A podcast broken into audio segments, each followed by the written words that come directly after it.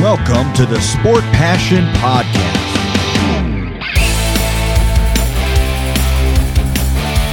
And here is your host, Lars Marendorf.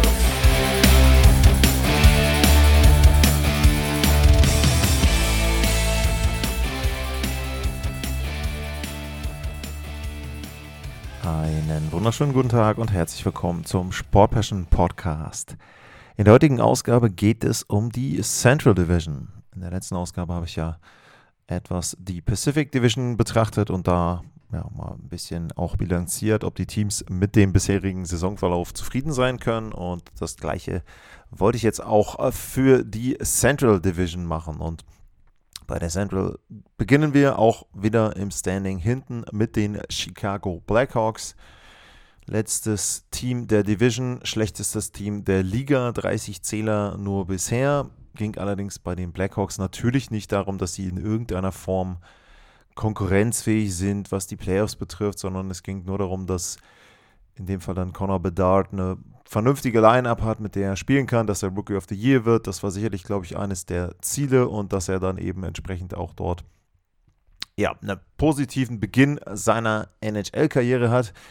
Da würde ich sagen, die Resultate sind durchwachsen, denn Conor Bedard ist natürlich zum einen erstmal im Moment immer noch verletzt, weil er sich eben den Kiefer gebrochen hat, beziehungsweise ihm der Kiefer gebrochen wurde.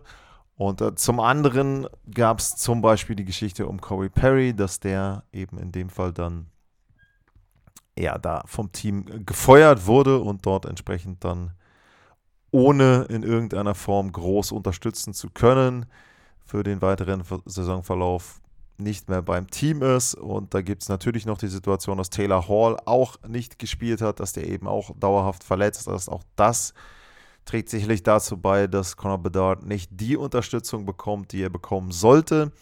Ähm, aus deutscher Sicht auch sehr ärgerlich. Lukas Reichel zeigt eher eine Entwicklung nach hinten als nach vorne. Also da ist es so, dass glaube ich, auch in Chicago so ein bisschen gerätselt wird, wie man ihm überhaupt noch Chancen geben kann und wie man irgendwie dafür sorgen kann, ähm, dass er jetzt durchstartet. Letzte Saison 15 Punkte in den 23 Spielen, in denen er gespielt hat. Im Moment steht er bei 9 Zählern in 48 Partien. Also wesentlich schlechter, obwohl er viele, viele Gelegenheiten bekommen hat, obwohl auch als Bedarf da war, er ja im Schatten dann so ein bisschen schwimmen konnte und ein bisschen dann spielen konnte. Also ja, das wird sehr, sehr schwierig äh, für Lukas Reichel werden, die nächsten Monate auch. Und ähm, ja, insgesamt für die Blackhawks wird es wichtig sein, dass Bedard so zurückkommt, dass er hoffentlich dann aus Sicht der Blackhawks und auch Sicht von ihm auch dann die Rookie of the Year Trophy gewinnen kann. Und ansonsten gibt es die positive Nachricht, dass sie im nächsten Jahr, also am 1. Januar 2025, das Winter Classic im Wrigley Field absolvieren werden im Baseballstadion gegen die St. Louis Blues. Das ist, glaube ich, somit das Positivste, was man aus der Saison mit rausnehmen kann. Das zweite Team, das ich heute betrachte, die Minnesota Wild, die haben nicht viel mehr Positives zu bieten als die Chicago Blackhawks. Äh, Minnesota mit 49 Zählern, ja, das sind mehr als bei den Blackhawks, aber das sind deutlich weniger, als sie bräuchten, um in die Playoffs zu einziehen zu können. Also da auch eine Saison, die sehr, sehr schlecht gelaufen ist bisher. Ich schaue mal kurz auf die Wildcard-Situation. Da haben sie eben 49 Zähler. Die St. Louis Blues, die sind im Moment das Team auf dem zweiten Wildcard-Platz. Die haben 54, fünf Punkte mehr, ein Spiel weniger für St. Louis und auch da wieder das Problem zwischen Minnesota und und den St. Louis Blues liegen noch vier andere Teams: Arizona, Calgary, Seattle und die Nashville Predators.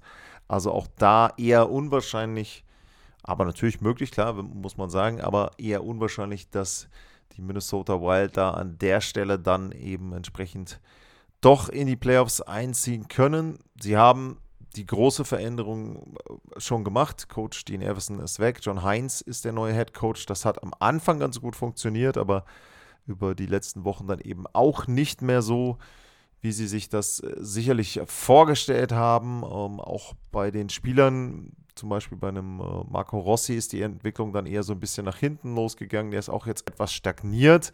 Da muss man aber trotzdem sagen, die Resultate waren sehr positiv am Anfang. War ja dann auch in Stockholm und konnte mit ihm darüber reden. Also ich glaube, das war schon eine sehr, sehr positive Phase da noch. Das Ganze ist jetzt eben etwas, etwas runtergegangen. Da ist er nicht mehr ganz so gut unterwegs, wie es zu dem Zeitpunkt war. Aber ich denke, für ihn persönlich gute Entwicklung. Ansonsten, äh, Pat Maroon hat sich jetzt verletzt, wurde operiert. Also das nicht besonders, besonders gut. Ja, und dann äh, muss man natürlich abwarten, was in Minnesota auch passiert, was Bill Guerin eben macht zur Trade Deadline. Ob er vielleicht in der Lage ist zu sagen, okay, komm, äh, dieses Jahr wird es mit den Playoffs nichts. Hat auch keinen Sinn, dass wir da einziehen. Wir versuchen ein, zwei Spieler zu tauschen und da einen Gegenwert zu bekommen. Großes Thema, Marc-André Fleury, der ja nur noch Vertrag bis jetzt zum Sommer hat, der selber ähm, bestimmen kann, wo er denn hingeht. Wird sicherlich ein Contender sein. Teams, die da schon genannt wurden, äh, sind Carolina, Colorado ist da auch mit dabei in der Verlosung vielleicht.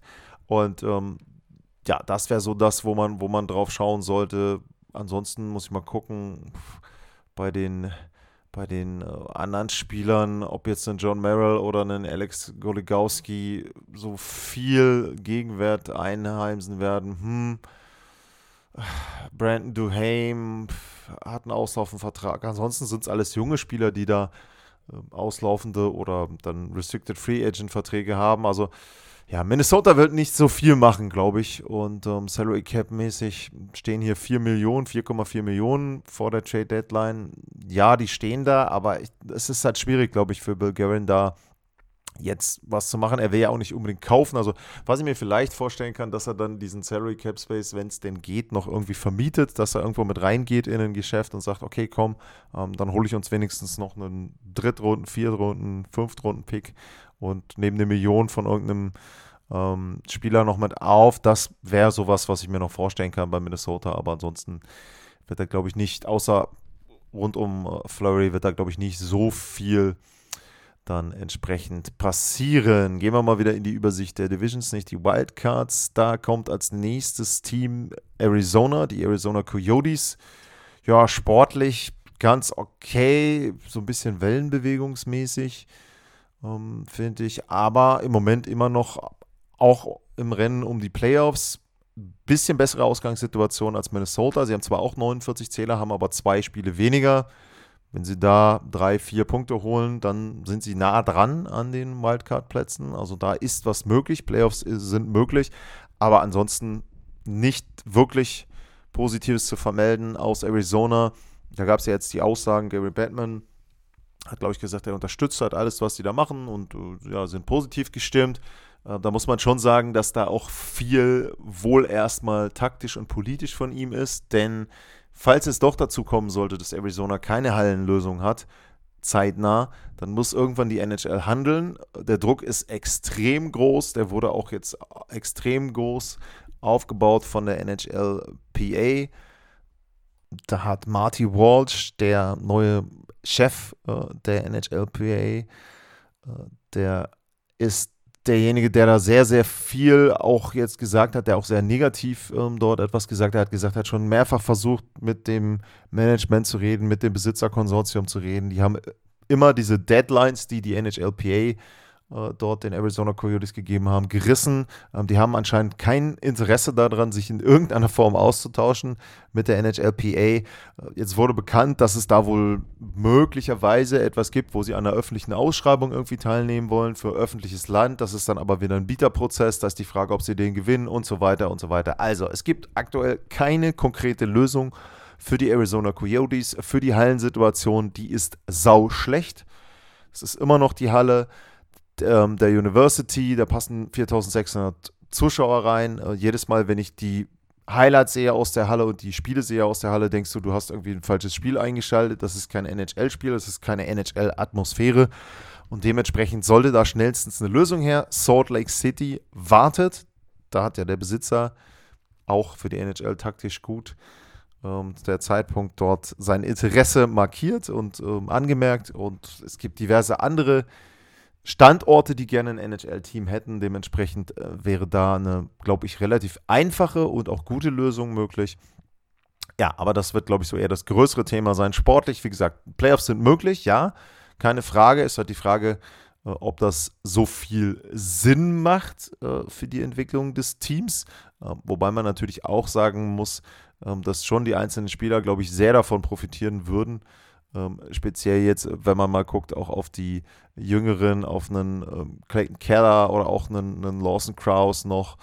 Äh, wenn man da sagen könnte, ähm, hey, äh, oder ein Logan Cooley, wir haben jetzt schon mal Playoffs gespielt, die schnuppern so ein bisschen ran. Also ich glaube, das wäre schon sehr, sehr gut für die. Ähm, ansonsten gibt es einige Spieler, die getauscht werden könnten, vor allem in der Defensive. Da hat nämlich zumindest in der aktuellen Übersicht keiner einen Vertrag, der über den Sommer hinausgeht. Ähm, also weiß ich nicht, ob ein, Joshua Brown, ähm, ein Sean Dursey, gut, der ist Restricted Free Agent, aber vielleicht ist da auch was möglich, Trade-Kandidaten wären. Ansonsten vorne ähm, Jason Zucker hat auch nur einen Einjahresvertrag. Der ist sicherlich jemand, den sie vielleicht vor der Trade-Deadline abgeben möchten. Sie haben jede Menge Salary Cap Space vor der Deadline, vor der Trade Deadline 14,5 7 Millionen, mehr als 14,7 Millionen sind es im Moment. Da kannst du bei einigen Deals mitmachen, äh, wenn du möchtest, und Gehalt aufnehmen und dir dann Draft-Picks geben lassen. Sie haben schon einige Draft-Picks in den nächsten Jahren. Mal schauen, ob die Coyotes da auch noch mehr machen jetzt dann entsprechend vor der Deadline. Dann kommen die Nashville Predators. Die sind mit 54 Punkten dick im Geschäft um die Wildcard-Plätze, haben allerdings zwei Spiele mehr als St. Louis mit der gleichen Punktzahl. Ist also etwas schwieriger, die Ausgangssituation. Ich würde insgesamt sagen, die Saison ist bisher okay bei den Nashville Predators. Es ist sicherlich so, dass man sich ein Stück weit mehr vorgestellt hat, aber das ist, glaube ich, eine Platzierung, wo sie jetzt sind, quasi rund um die Playoff-Plätze, die schon, äh, denke ich, realistisch ist, wo man schon sagen muss, ähm, das passt zu dem, ähm, was das Team ja, entsprechend wert ist. Hier wird übrigens angezeigt, der Deadline Cap Space der Nashville Predators sind 37 Millionen. Okay. Ähm, ja, klingt auf jeden Fall so, als ob sie da Spieler aufnehmen könnten. Die Frage ist halt bei den Predators, wollen sie viel kaufen? Hm, sie haben jetzt im nächsten Jahr drei Zweitrunden-Picks. Da ist einmal der von Tampa mit dabei, der von Winnipeg. Da kann ich mir schon vorstellen, sie haben auch noch zwei Drittrunden-Picks, drei Viertrunden-Picks. Da kannst du vielleicht ein kleines Paket schnüren und dir einen Spieler holen, der, der so ein bisschen weiterhilft. Es gab immer wieder Gerüchte jetzt um UC Saros, äh, ob der denn vielleicht abgegeben werden könnte weil sie auch eine ganz gute Goalie-Pipeline haben. Äh, dafür müssten sie aber meiner Meinung nach jetzt so in den nächsten ein, zwei Wochen relativ viele Spiele verlieren. Also da wäre es, glaube ich, so, dass man da sagen muss, wenn sie so nah dran sind an den Playoffs, weiß ich nicht, ob dann äh, Barry Trotz da allen Ernstes seinen Nummer 1 Goalie wegtauscht. Stelle ich mir schwierig vor. Klar, wenn ein super Paket kommt, keine Frage, dann ist jeder Spieler ersetzbar. Aber das wird eher schwierig. Äh, ansonsten, wenn sie verkaufen wollen, äh, Jakov Trenin ähm, wäre jemand, ist relativ günstig, ähm, den sie loswerden könnten. Ich weiß nicht, was mit Gustav Nyquist ist, hat noch zwei Jahre Vertrag, wäre vielleicht nochmal jemand. Äh, Tyson Berry sicherlich, da gibt es immer wieder die Thematiken. Ähm, Alexandre Carrier, wäre auch jemand bei die beiden Verteidiger. Also bei Barry würde es mich überraschen, wenn er nicht getauscht wird. Um, ähm, da gab es ja immer die Unzufriedenheit. Das wäre vielleicht eine Möglichkeit, wo du dir dann irgendwie einen anderen Verteidiger noch holst. Um, ähm, ja, ansonsten wäre Kevin Lankanen auch als Backup-Goalie natürlich tauschbar mit zwei Millionen, aber das ist ja die Frage, ob den jemand haben will und was es dann für einen Gegenwert gibt. Dann das nächste Team, die St. Louis Blues. Auch da Saisonverlauf eher durchwachsen, aber positiver zum Schluss. Ähm, da ist der Craig Berube entlassen worden. Drew Bannister hat, glaube ich, da jetzt bisher einen ganz guten Job gemacht. Und ähm, die St. Louis Blues sind ein Team, was nicht viel Cap Space hat, 2,5 Millionen. Die haben ziemlich viele höhere Verträge. Kairu, Thomas äh, sind da zu nennen, hinter, hinten in der Abwehr, Falk, Krug. Ähm, ich glaube, da wird nicht viel gemacht.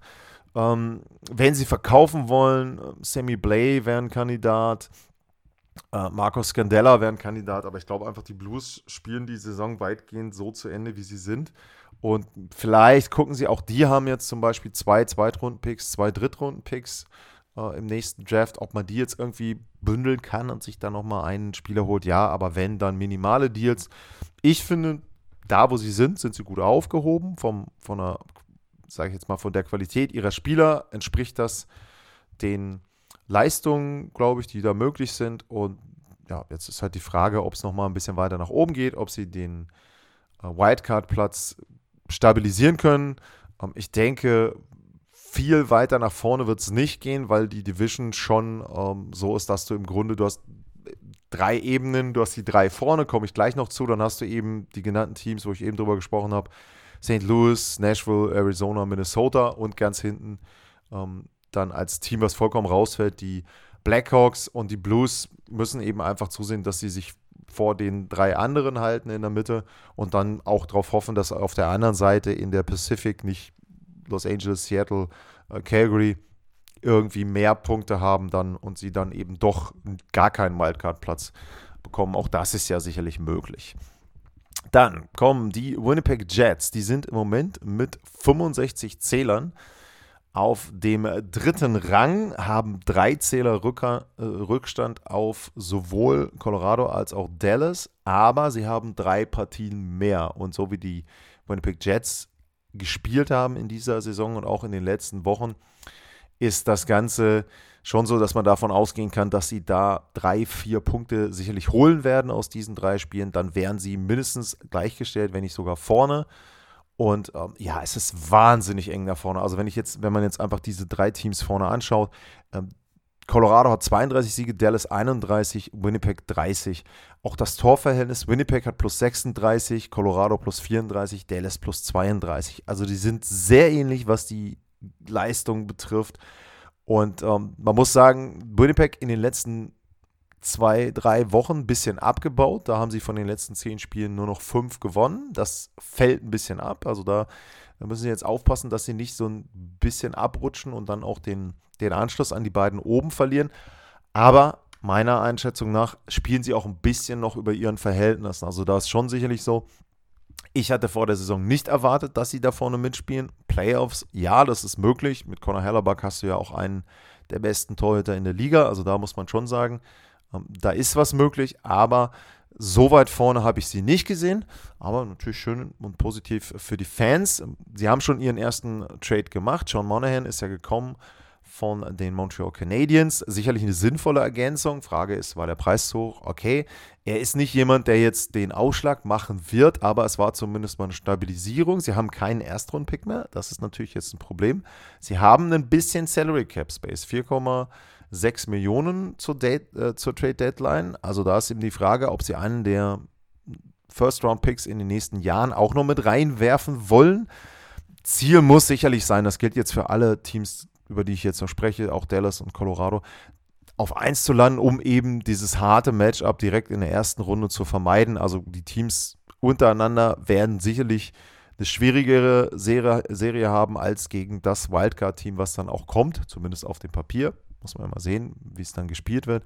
Und das wird ein Ziel sein, der Winnipeg Jets möglichst auf 1 reinzulaufen. Und dann musst du schauen, was da an Playoff ran geht. Ich glaube, für einen tiefen Playoff ran brauchen sie irgendwie noch ein, zwei Spieler. Vorne vielleicht noch jemanden, der, der ein Tor spielen kann. Sie sind so ein bisschen für mich die Seattle Kraken aus dem letzten Jahr. Das hatte ich, glaube ich, auch im Sommer gesagt, dass dieser Trade von Pierre-Luc Dubois eben für sie, für die Winnipeg Jets ermöglicht, dass sie viele Spieler haben, dass sie gleichmäßig die Reihen auch besetzen können, vielleicht nicht ganz auf der Center-Position, aber dass sie eben Kombinationsmöglichkeiten haben. Und da muss man schon sagen, dass äh, Rick Bonis, also für mich auch der zweite Kandidat hinter Rick Tockett ist, was die äh, Jack Adams Trophy betrifft für den besten Coach des Jahres im Moment. Er hat eine sehr, sehr gute Arbeit geleistet bisher. Äh, John Tortorella wäre da übrigens auch noch zu nennen, finde ich.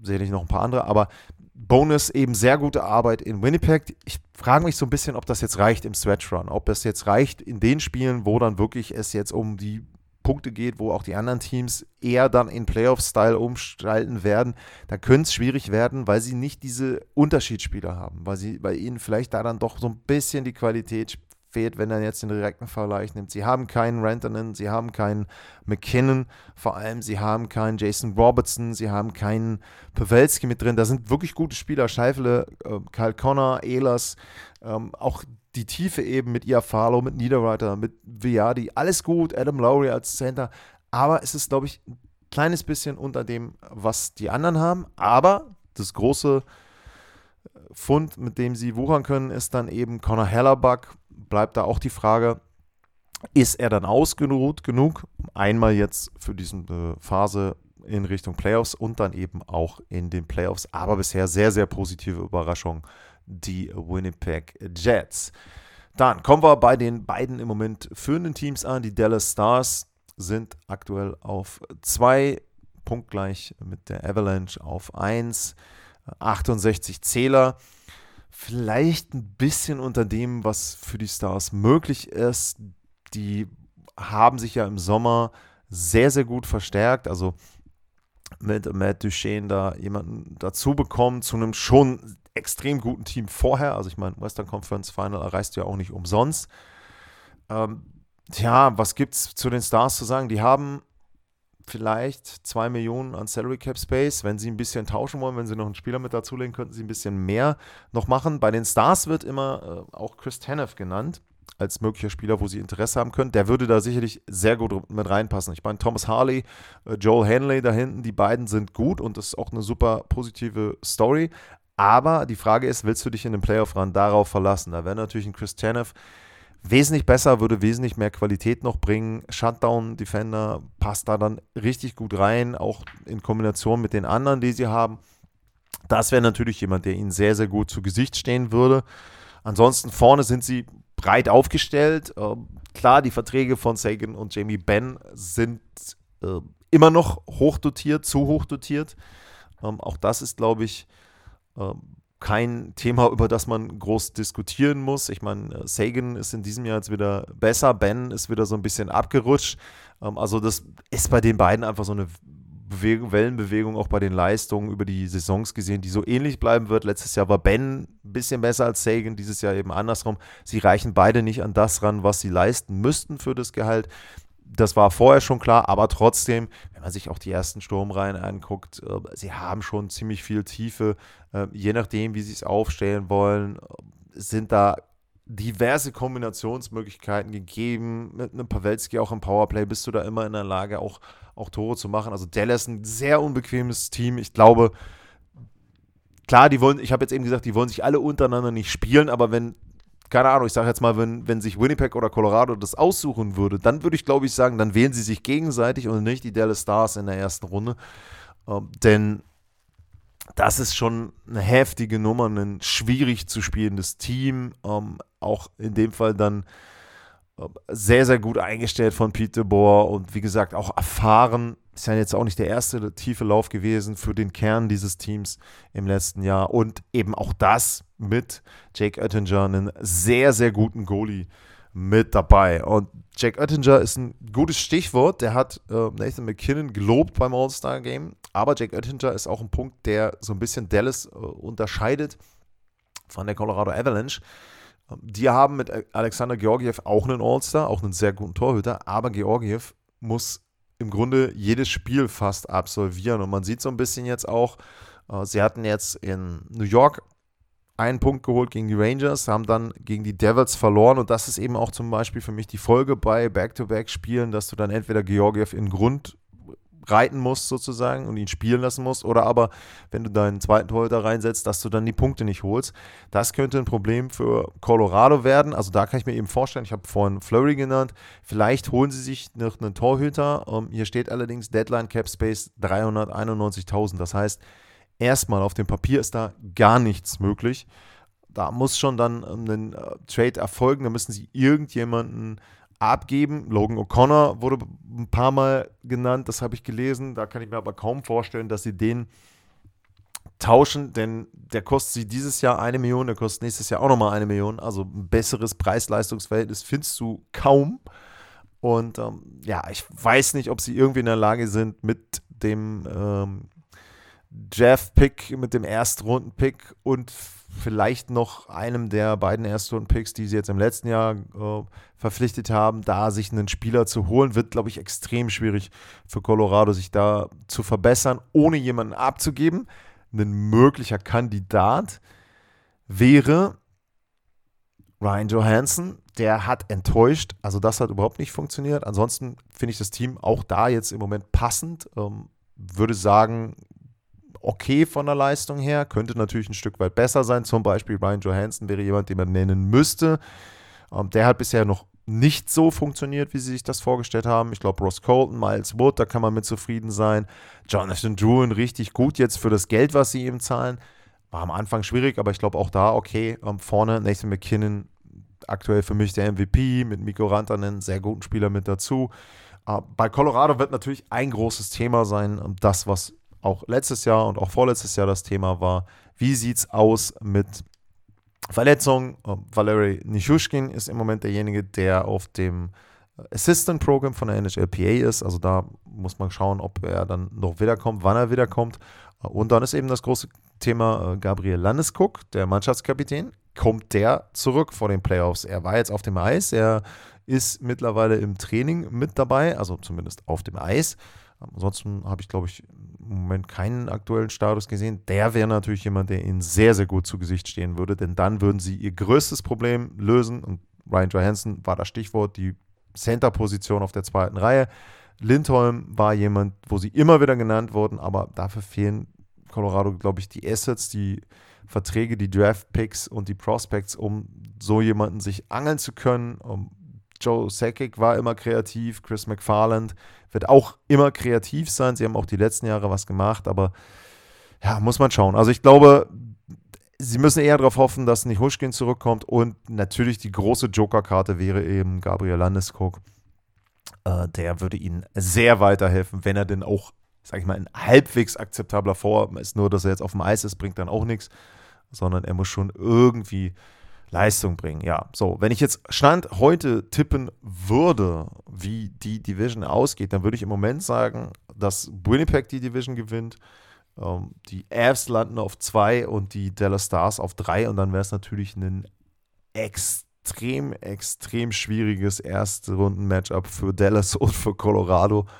Und die Winnipeg Jets könnten sich da ein bisschen zurücklehnen. Und Stand heute würde ich auch fast tippen, dass es gar kein Wildcard-Team gibt aus der Central, aber ähm, ja, da muss man gucken, wie die Teams eben dann in der Pacific spielen.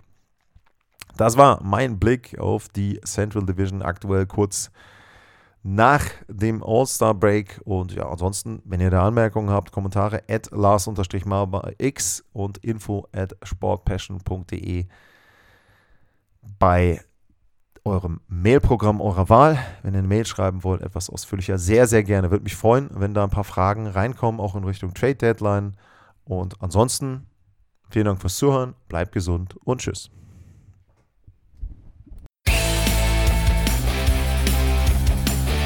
Sportliche Grüße. Das war's, euer Lars.